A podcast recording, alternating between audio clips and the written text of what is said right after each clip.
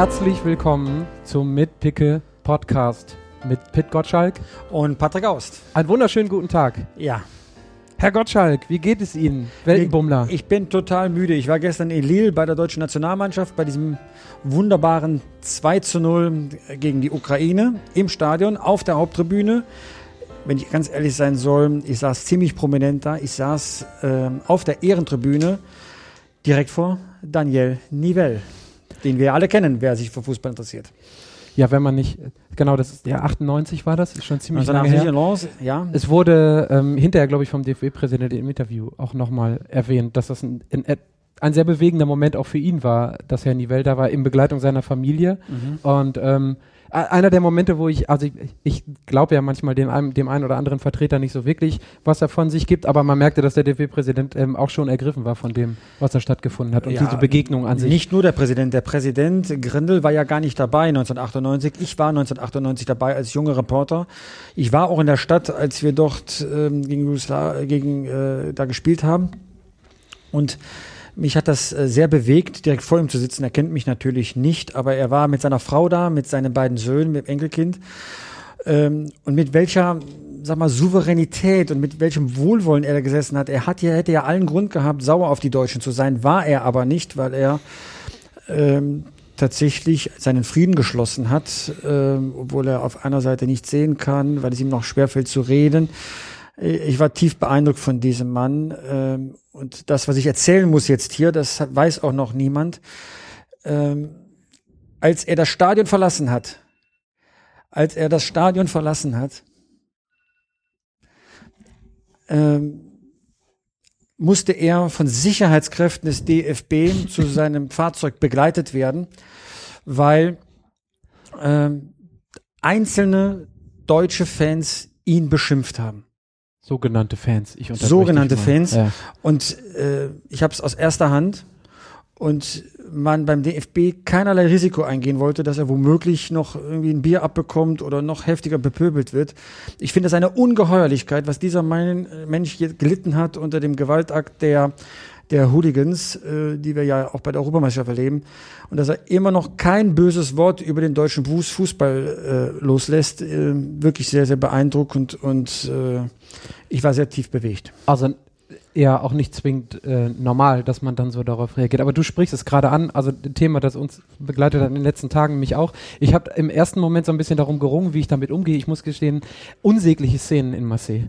Also geht, geht absolut überhaupt gar nicht, geht an all dem vorbei, was mit Fußball auch nur ein bisschen was zu tun hat. Ja. Ähm, ich finde es einfach schändlich. Und da, da geht es mir jetzt nicht äh, um irgendeine England-Schelte, um irgendeine Russland-Schelte oder wie auch immer. Grundsätzlicherweise definitiv überhaupt nicht gangbar.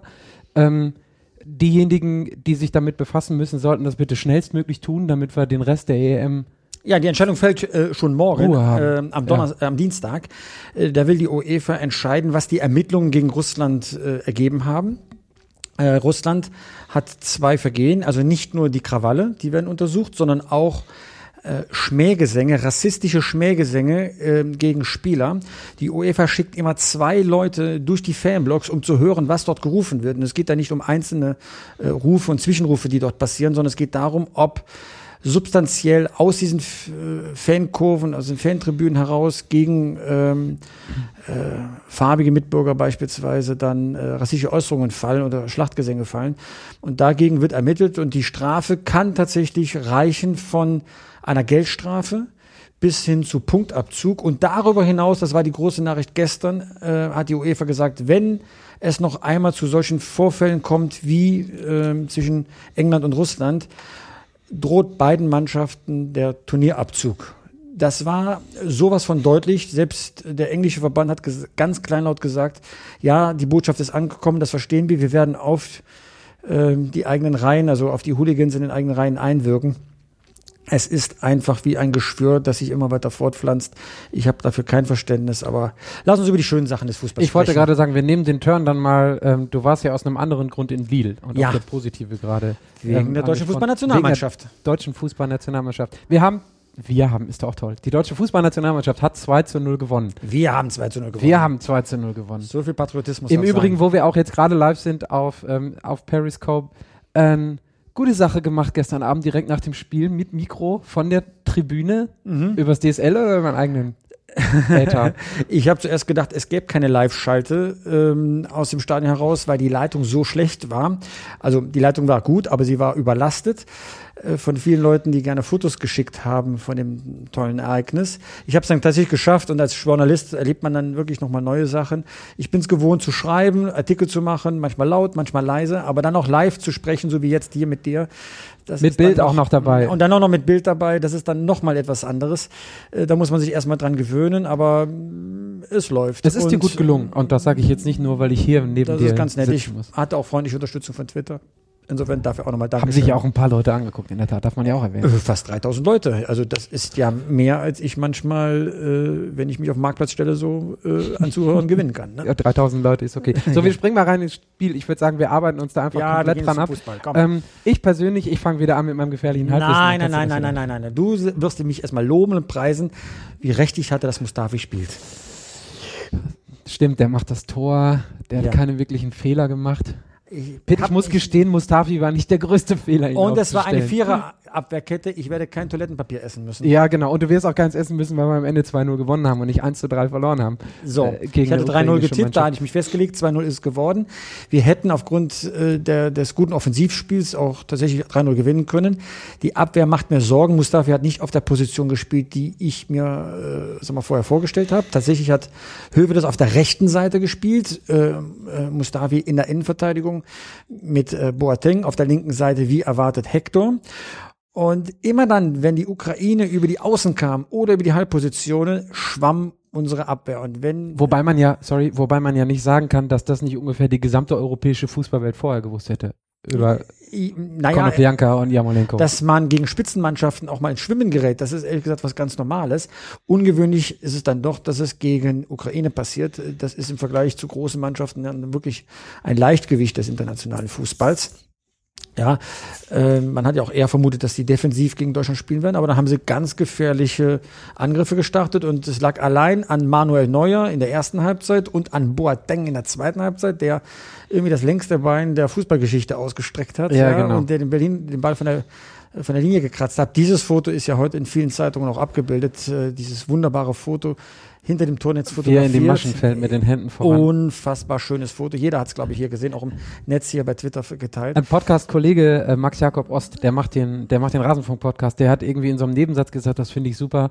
Ähm, Jerome Boateng ist wie Chuck Norris, der rettet seine eigenen Eigentore. Und die sind alle eine wunderbare Formulierung. Fand ich, fand ich äh, total ich toll. Also schau an Max, sagen. dickes Ding. Aber bleiben wir noch mal ein bisschen ernster, ein bisschen fachlicher. Ja. Die Innenverteidigung macht mir Sorgen und äh, Bundestrainer Löw muss eine sehr harte Entscheidung treffen, weil ähm, der Kollege Mustafi, der ein Tor gemacht hat, der in vielen Zweikämpfen sehr spritzig wirkte, aber auch ein paar Stockfehler hatte, der wird rausgehen, sobald Hummels fit ist. Und das tut mir ein eine, eine Sache muss man noch sagen zu Mustafi. Bevor, da kommen wir dann gleich irgendwie in der Choreografie noch nach hinten raus drauf.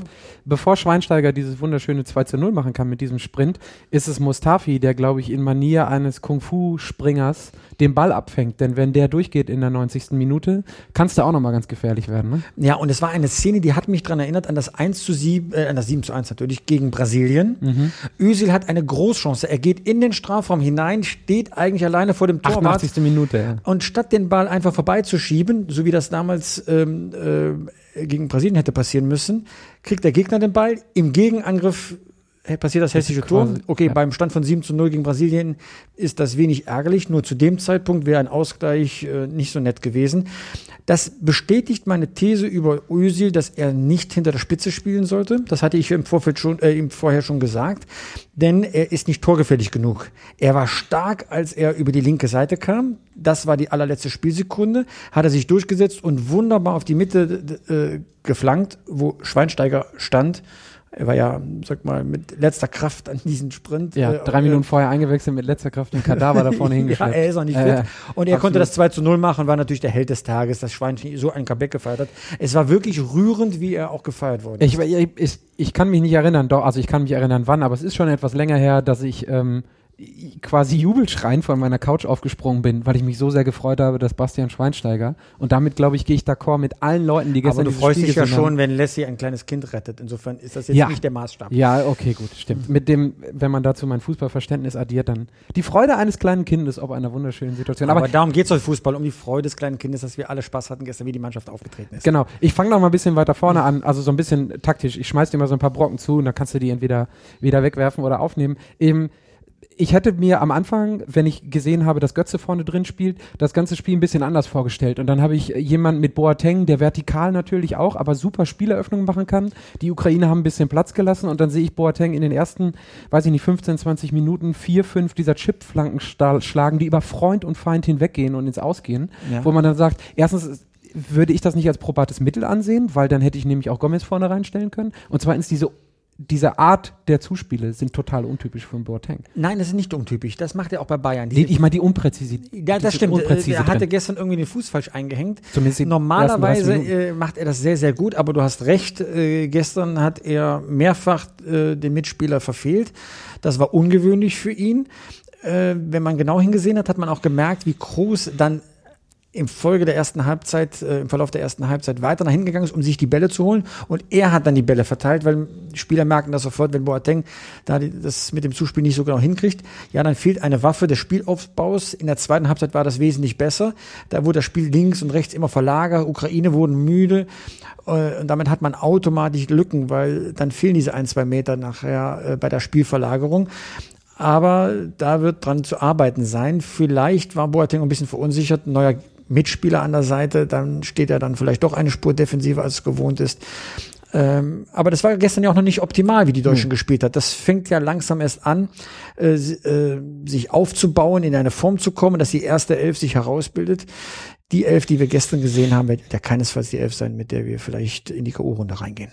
Genau. Zweite Sache, die mir aufgefallen ist, das hatte, glaube ich, war Mustafi, das hinter in dem Interview sagte, es war in der ersten Halbzeit ein englisches Spiel. Und das ähm, kann man ja eigentlich nur unterstreichen. Also es ging hin und her. Die ja. Deutschen haben eigentlich ähm, stark in der Offensive gestanden. Es wurde ein Überzahlspiel aufgebaut und damit ist man äh, verwundbar nach hinten und das hat man auch gemerkt. Wie gesagt, wenn Manuel Neuer nicht so einen großartigen Tag gehabt hätte, also mindestens drei Großchancen der Ukraine habe ich gezählt, wo er überragend gehalten hat. Allein bei diesem Kopfballstoß, ich weiß gar nicht mehr von wem das war, aber wie er den Arm noch hochreißt und über die äh, Latte lenkt.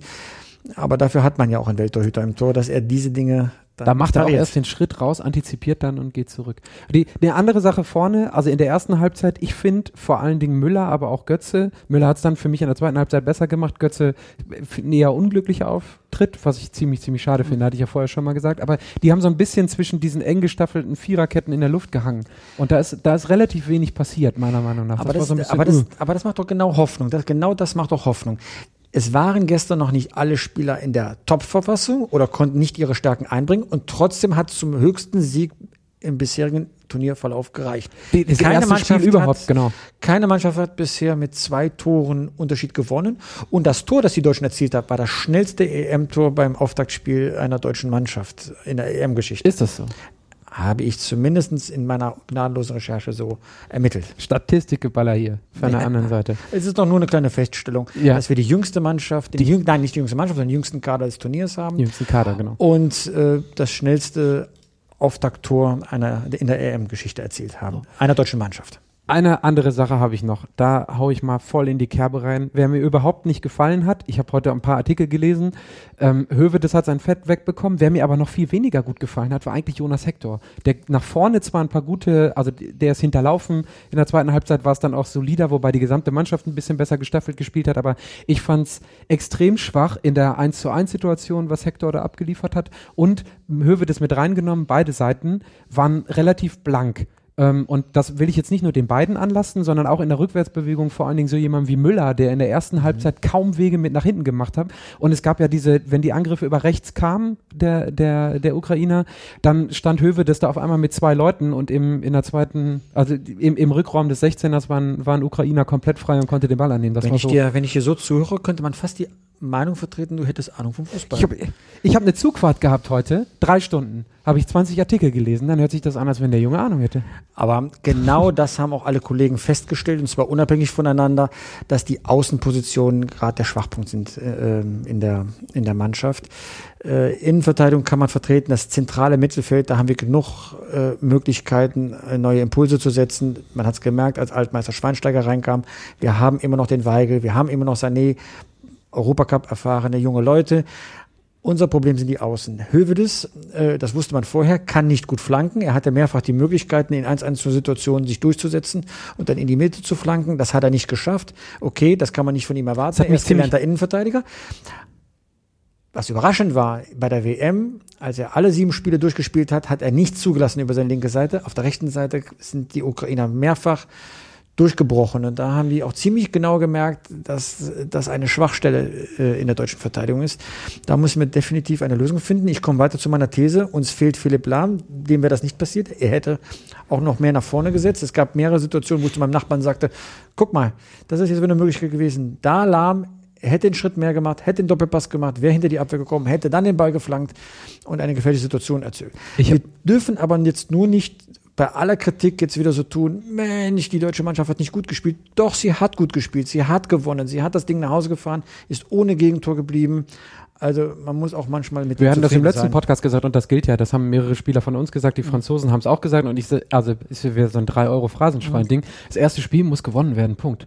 Und du so. bist die erste Mannschaft, die mit zwei Toren Abstand geht. Das ist das erste Spiel gewesen bei dieser Also EM. viel lieber so, als wie die Engländer, die überragende erste Halbzeit abgeliefert haben und am Ende mit einem 1 zu 1 nach Hause fahren. Genau, natürlich. Oder am Ende, Lager fahren, ja. Wie, wie ist das? Fußball ist ein ergebnisorientierter Sport. Ja, sag ich ganz leise mal. Das die zweiten drei Euro. Ja. Lieb, lieb, lieber mit, mit Glück 1 zu 0 gewinnen, als mit Pechen 1 zu 1. Ja, genau. Ist das auch eine Phrase? Ja, wirklich. Ist ja wohl begründet. Nein. Nee, nee, nee, nee. Die, also ich, das ist eine Weisheit des Fußballgottes. Ja, genau, eine Weisheit des Fußballgottes. Aber ich habe dir vorher eben schon gesagt, fahr mal runter nach München und bequatsch mhm. nochmal Philipp Lahm. Du bist ja auch immer so viel unterwegs. Konntest du nicht? Gelegentlich auch. Ich glaube auch, dass, nicht den was ich gesehen geben. habe, Philipp Lahm hat ein Foto gepostet, erstmal viel Glück der deutschen Mannschaft gewünscht. Das kann man erwarten von einem ehemaligen Kapitän. Aber er hat auch versprochen, Grillwürstchen auf den, den Adiletten äh, und einer Wurst mit einer Wurst in der Hand. So sieht es nämlich aus. Und ehrlich gesagt, das ist ja schon fast der schönere Platz, als nochmal mit den jungen Leuten den Platz ja. rauf und runter zu laufen. Interessante Frage bezogen auf die äh, Außenverteidiger. Ich mhm. glaube an Hector, also da ist halt keiner, der das machen kann. Und ich, der hat ja auch schon gute Spiele gemacht. Er hat in den letzten ein bisschen also zwölf Monaten sich auch da festgespielt. Ja. Also ich glaube auch, dass der Bundestrainer an ihm festhält. Auf genau. der anderen Seite Hövedes, eine Sache, die mich bei Hövedes noch gewundert hat, der hat ja anscheinend dann doch in der ersten Halbzeit vor allen Dingen auch teilweise einen offensiven Auftrag gehabt. Der war ja mit nach vorne, dass er die Flanken dann unter Umständen nicht gebracht hat. Aber so zwei, drei, vier Mal bis man dann gemerkt hat, dass es nicht so effektiv ist, ja. äh, so rein qualitativ nicht so tolle, ist er mitgedacht. Das hat mich total gewundert, weil ich dachte, okay, der wird genauso festgedübelt da hinten rechts wie bei der WM hinten links. Nee, macht ich, ich, ich musste ist. zwischenzeitlich sogar schmunzeln. Wir hatten ja äh, überlegt, gibt es eine Viererkette, gibt es eine Dreierkette. Es war zeitweise eine Zweierkette, ja. weil die beiden außen so offensiv standen, um den Druck aufzubauen. Aber dazu braucht man natürlich auch Spieler, die das dann ausspielen können, diese numerische Überlegenheit. Und dafür ist Hövedes nicht der Richtige und damit kann auch Müller nicht richtig Grenzen, weil ihm einfach der Part, Partner fehlt, äh, Überzeitspiel aufzubauen. Das heißt Doppelpässe, Lupfen, äh, Stahl schicken, mhm. all das, das man über, den, mhm. über die Außenposition äh, Aber machen sollte. Ich versteige mich jetzt mal zu einer noch fußballfachmännischeren Aussage, weil du, du mir jetzt gerade so ein bisschen mein Ego, Ego fertig, gepimpt hast. Mhm. Ich glaube aber auch an Höwe, das führt keinen Weg zu, vorbei fürs zweite Spiel gegen nee, Natürlich nicht. Dem, ihm wird von Anfang an gesagt werden, Junge, bleib hinten rechts, da machst du nichts verkehrt. Und dann mit der Sicherheit und der weniger Aufgeregtheit werden wir wahrscheinlich ab dem dritten Spiel, spätestens ab dem Achtelfinale sagen, ja, dann stellst du den halt da rechts hin, der macht es. Eine, eine große Diskussion heute in der Redaktion war, ob nicht der Mustafi auf die rechte Seite sollte und ob er wirklich die Leistung gebracht hat bei der WM, als er rechts gespielt hat, die, die man jetzt honorieren könnte, dann wäre Höwe das raus. Da glaube ich aber, ist Joachim Löw dann Ja, er hat ja bisher jetzt acht Turnierspiele hintereinander gespielt. Ja. Das wäre ja wirklich eine Sensation. Ich finde trotzdem, dass es eine Überlegung ist. Ich bleibe dabei. Zwei Positionen würde ich verändern, wenn ich was zu sagen hätte, habe ich aber nicht. Mustafi auf die rechte Seite und Üsel weg von der Mitte, mehr nach links orientieren. Äh, vielleicht den Götze eins zurück, um damit Gomez vorne rein kann. Aber ich schätze mal, darüber wird die Was hattest du jetzt gerade, was hattest du gesagt? Den, den, den Özil nach links, den Götze zurück, Gomez vorne ja, rein und Draxler draußen lassen. Draxler ne? draußen. Ja. Draxler hat leider seine mhm. Chance gestern nicht genutzt. Ja. Er war nicht richtig angebunden, hat ein paar schöne Aktionen gehabt. Das kann man erwarten, wenn man so lange spielt äh, wie gestern. Aber äh, er war nicht Teil der Mannschaft gestern. Ich wollte auch noch ein paar positive Sachen sagen, weil du auch gerade völlig zu Recht gesagt hast, man muss jetzt nicht alles negativ sehen. Man sieht in der Vorwärtsbewegung Bewegung bei der Geschwindigkeit und dann ausgehend von, äh, von Toni Groß natürlich vor allen Dingen, sieht man schon, wenn man wirklich mal zwischen die Lücken kommt, wie gefährlich das werden kann. Ja, aber das ist also ja eine Binsenweisheit jetzt. Ne? Wenn man zwischen die Lücken kommt, dann Oh, nö, ich finde, nee, ich wollte das jetzt, ich will das jetzt aber mal positiv, will das aber jetzt mal explizit positiv verkaufen, weil man dann schon sieht, was das für ein, was sich für ein schönes Spiel entwickeln kann. Also die. Ja, aber dazu müsste Kedira mal aus sich rauskommen. Ich hatte gestern irgendwie ja. das Gefühl, er war gehemmt. Vielleicht durch diese Präsenz von Groß. Groß ist zum Player of the Match gewählt worden. Zu ja. Recht, oder? Ja, ich bin mir nicht ganz sicher. Er hat viele Aktionen gehabt, aber auch hat vieles versemmelt, was aber normal ist, wenn man viele Ballkontakte hat. Wer denn dann? Ja. Er war der spielbestimmte Mensch, aber ich habe ja eine kleine Twitter-Umfrage gemacht und äh, drei Kandidaten zur Wahl gestellt. Und ich war vom Ergebnis auch überrascht. Übrigens, das ähm, Voting ähm, kann man zur Minute äh, noch, Läuft äh, noch, ne? äh, noch nutzen und, und daran teilnehmen. Manuel Neuer hat eine überragende Leistung gemacht weil kein Tor und drei Großchancen verhindert. Boateng durch diese eine Aktion, die spielentscheidend war, auch wenn er im Spielaufbau ein paar Schwächen hat, wie wir eben diskutiert haben, oder eben groß. Und die Mehrheit hat sich tatsächlich für Neuer ausgesprochen. Und zweiten, zweiten Platz ähm, Boateng gesetzt. Dicht gefolgt, ne? So, und Groß war abgeschlagen. Das hat mich deswegen überrascht, weil er nun wirklich eine sehr gute Leistung gebracht hat, aber seine Kälte in den Interviews hinterher. Aber das schon fast Entrück, Entrückung von dem, was man emotional beim Fußball so erlebt. Wir haben das schon nach dem Champions League-Sieg, seinem zweiten, äh, gesehen. Ich glaube, die Leute werden nicht warm mit ihm.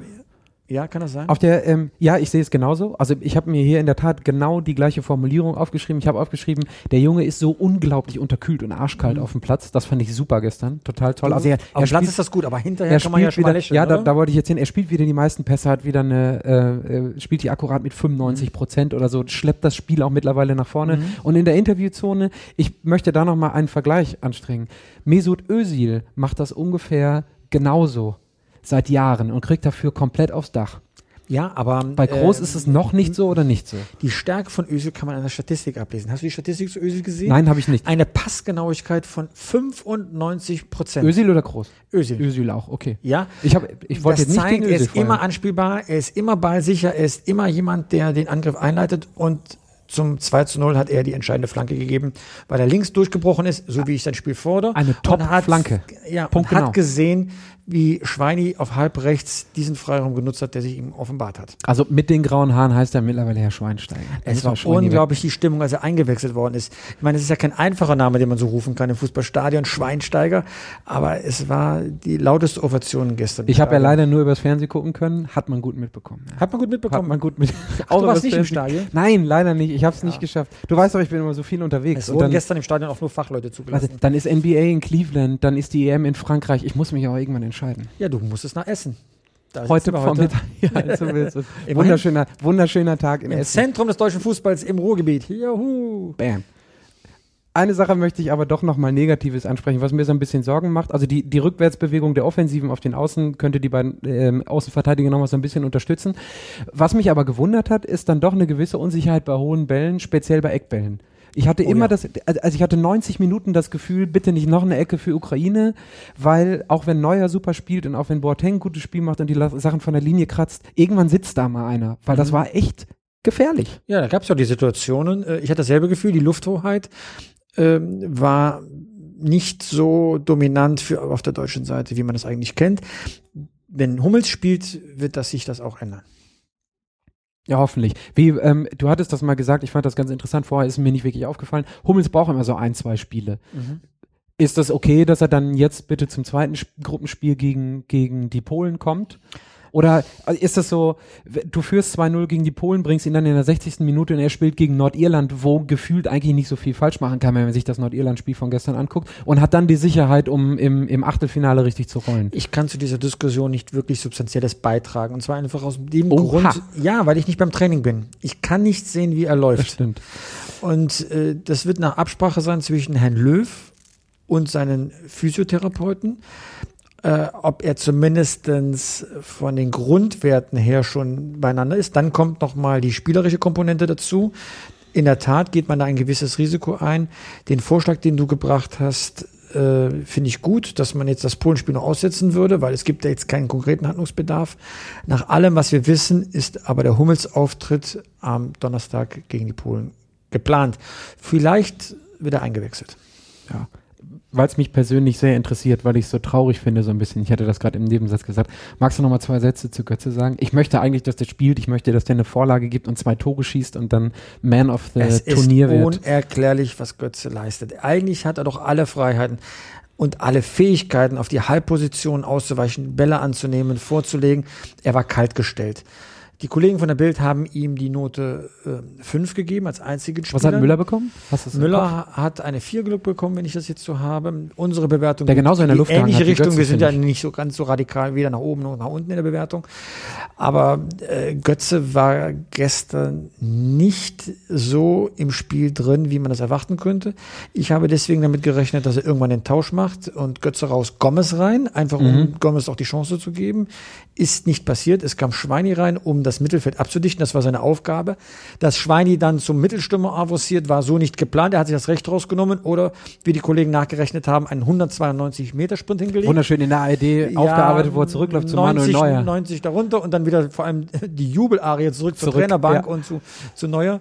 Also das war, war ein emotionaler Höhepunkt. Ja so acht Minuten nach dem, also ich habe es am Fernsehen dann gesehen, acht Minuten nach Apfel war er noch aus dem, außer Atem und hat dann gesagt, nee, 120 geht nicht, 90 auch nicht, 95, 50 Ehrlich gesagt, geht. wir haben auch oben auf der Tribüne gerätselt, ist er wirklich fit? Es sah ein bisschen aus, als hätte er Übergewicht. Mhm. Äh, ein Kollege erklärte es damit, dass er ein Hohlkreuz hätte und es deswegen schon immer so aussehe. Aha. Ich glaube, dass er noch nicht ganz, äh, sag mal, körperlich beieinander ist. Ich meine, der Junge hat da sein letztes Spiel gemacht in England am 10. Januar und dann hat er drei Monate, vier Monate, fünf Monate Verletzungspause gehabt. Meinetwegen startet er jetzt halt mit drei ähm, Kilo Übergewicht rein, aber spätestens zum Achtelfinale. Aber es steht ja noch 1-0, als er eingewechselt worden ist und dass der Bundestrainer das Risiko eingibt, ihn zur Absicherung noch reinzugeben, obwohl er ja nicht. Ja, aber die Frage, die Frage, also ganz ehrlich, die Frage beantwortest du doch damit, dass alle Leute Standing Ovations bei seiner Einwechslung gebracht haben. Und dass du, du wahrscheinlich. Du machst aber nicht die Emotionen, wenn es noch knapp steht. Ich meine, kurz vorher, ja, äh, war noch die Gefahr des Ausgleichs.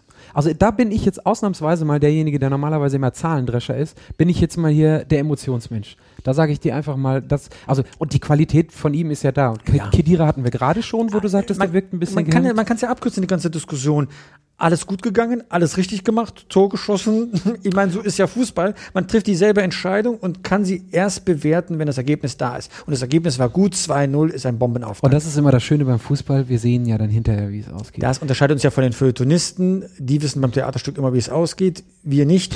Und deswegen ist auch Fußball viel spannender als Theater. Und es, äh, um das nochmal bisschen zu verschärfen, Yogi Löw hat sich ja erlaubt, eine kleine Rüge mit in, das, äh, in die Schweinsteigerbewertung zu geben. Ich hätte ihn nicht so weit vorne gesehen, mhm. aber da er das Tor macht, ist das schon richtig. Punkt. Aber wie wir ja an seiner Geste gelernt haben, der Löw hat Eier und hat das dann auch zugelassen ja. und da nicht groß beschwert. Also in diesem Spiel waren so viele Schnappschüsse drin, die auf jeden Fall jetzt schon vom Eröffnungsspiel in, den, in die, in die komplett-EM zusammenfassung Die deutsche Mannschaft ist Kult. Die deutsche Mannschaft hat Typen, sie ist Kult, die schaut man sich gerne an. Sie ist jung, 25,8, ich habe es schon erwähnt toll. Man ist irgendwie stolz, äh, dann diese Nation zu vertreten. Als ich den Fußball früher gemacht habe, war Rumpelfußball äh, angesagt. Jetzt hat man eine Mannschaft, die macht Spaß. Ich habe die Pressestimme aus Spanien gelesen. Ah, oh, diese Mannschaft ist nicht mehr beängstigend und solche Sachen die machen sich in die Hose, wenn sie gegen die deutsche Mannschaft spielen. so, die genau Spanier wissen, ja, müssen wir ja heute auch erstmal gucken dann, ne? So, ne? Und die haben den letzten Auftakt bei einem Turnier schön mit 1 zu 5 gegen Holland versaut. Die sind jetzt nur froh, dass die Holländer nicht dabei sind. Also da wollen wir auch mal schauen, was die so leisten. Aber es ist super, dass du mir wieder ohne Absprache die Steilvorlage gibst, wir gehen mal von der deutschen Nationalmannschaft weg, ist ja dann doch noch mal zwei, drei Tage vorher ein bisschen was passiert ja. bei der EM. Und ich will mal so ein bisschen wissen, wie dein Eindruck war. Also du warst jetzt bei dem Deutschlandspiel da. Ich habe das Gefühl, und das muss ich gestehen, habe ich schamlos jetzt, weil ich es genauso empfinde, von Mehmet Scholl gestern übernommen, der sagte, eine durch vor allen Dingen Defensivtaktik geprägte EM, weil Mannschaften auch dabei sind, die offensiv nicht wirklich was können, darauf hoffen vielleicht drei Unentschieden zu machen und in die Zwischenrunde einzuziehen. Und das deutsche Spiel, das Spiel gestern, Deutschland-Ukraine, war dann vor allen Dingen auch aufgrund dieser englischen ersten Halbzeit ein bisschen stimmungsgeladener. Also da waren die Mehmet Scholl-Analyse, die weiß ich wirklich sehr, sehr zu schätzen. In diesem Fall ist sie mir etwas zu früh die Mannschaften möchten erst einmal wissen, was so abgeht bei der Europameisterschaft. Wie ist die eigene Mannschaft drauf? Es war eine lange Saison wie immer, aber irgendwie hat man das Gefühl, es werden immer mehr Spiele. Äh, wie sind die anderen Mannschaften drauf? Das ist ein Abtasten und da spielt man automatisch mehr auf Sicherheit und Sicherheit bedeutet mehr in der Defensive orientiert zu sein. Die deutsche Mannschaft hat auch mit vier Leuten in der Abwehrkette gespielt. Man hätte theoretisch auch von Anfang an, was du ja immer vermutet hast, mit einer Dreierkette spielen können. Und so denken auch die anderen Mannschaften. Erstmal schauen, was so geht. Erst nach der Vorrunde kann man wirklich ein Urteil darüber bilden, wie die EM ausgerichtet ist. Ja, es gab nicht so viele Tore wie bei der Weltmeisterschaft. Sagen wir, die Mannschaften, die mehr zur Kategorie Ausschussware gehört, sind auch weniger. Nach der Vorrunde bleiben 16 von 24 Mannschaften übrig. Dann hat man die Mannschaften, die das Zeug haben, tatsächlich ins Halbfinale äh, vorzudringen. Und dann kann man erst ein Urteil machen, wie dieser Fußball ausgerichtet ist. Jogi Löw hat immer gesagt, es gibt eine Taktik gegen defensiv gestellte Mannschaften, es gibt eine Taktik gegen offensiv ausgerichtete Mannschaften. Und wir haben das wahre Gesicht der deutschen Fußballnationalmannschaft noch nicht gesehen. Ich glaube, dass die noch einiges in petto haben. Was ich gut finde, ist, sie haben ihre Hausaufgaben gemacht in der Mannschaft. Sie haben Standards trainiert. Ich finde in Ordnung, wenn über Standards Tore geschossen werden, weil dafür sind sie ja da. So viel das 1 zu 0. Aber wir sind froh, dass wir sie nutzen, endlich mal im deutschen Fußball. So, ne? und das haben wir schon bei der WM, war das der ausschlaggebende Punkt, äh, dass wir Weltmeister ge ähm, geworden sind oder einer der Punkte, warum wir Weltmeister geworden sind. Ähm, wir kommen noch in die EM-Form. Das war gestern schon mal eine gute Aufwärmrunde. Denn Deutschland ist eine Turniermannschaft. Das wären drei Euro.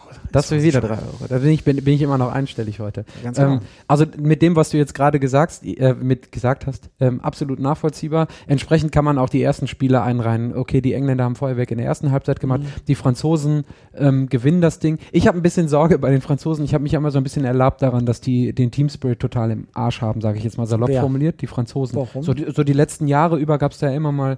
Oh. Und wenn du dann so eine Bude machst in der 89. Minute, das schweißt dann doch noch zusammen. Aber all diese Mannschaften werden genau das Gleiche sagen, was die deutsche Mannschaft gesagt hat, also zumindest alle, die gewonnen haben. Das erste Spiel bei einer EM musst du gewinnen, Punkt. Und dann warten wir jetzt mal ab, Ende aus. Und ich freue mich total jetzt auf. Jetzt bin ich so langsam im EM-Fieber. Jetzt bin ich dabei. Wenn jemand in Lille auch in Paris bist du eigentlich sitzt. auch in Paris mit dabei bei dem zweiten Spiel? Ach nein, da kannst du ja nicht hin. Nee, Hast du kein Ticket bekommen? Ich habe kein Ticket bekommen. Ich habe mich auch nicht bemüht. Aber ehrlich gesagt, es gibt noch Tickets, soweit ich weiß, in Stronte. Ist das so? Es ist so. Wie lange fährt man denn von hier aus? Fünf ich würde nicht fahren. Zug, ich würde, ne? da gibt es auch so Billigflieger, wenn nicht gestreikt wird. Wenn nicht, ach ja, stimmt, wovon die Mannschaft nie. Genau. So, wir sind für heute fertig. Ja, Knapp ich werde jetzt aber, Moment, Moment, ich werde ja nach ich, dem Spiel in Paris, werde ich wieder eine Spielanalyse live dann auch sprechen. Du greifst zu weit vor. Wir sind ja, wir sind, wir sind vorher, wir sind vorher sowieso nochmal. Ach, echt?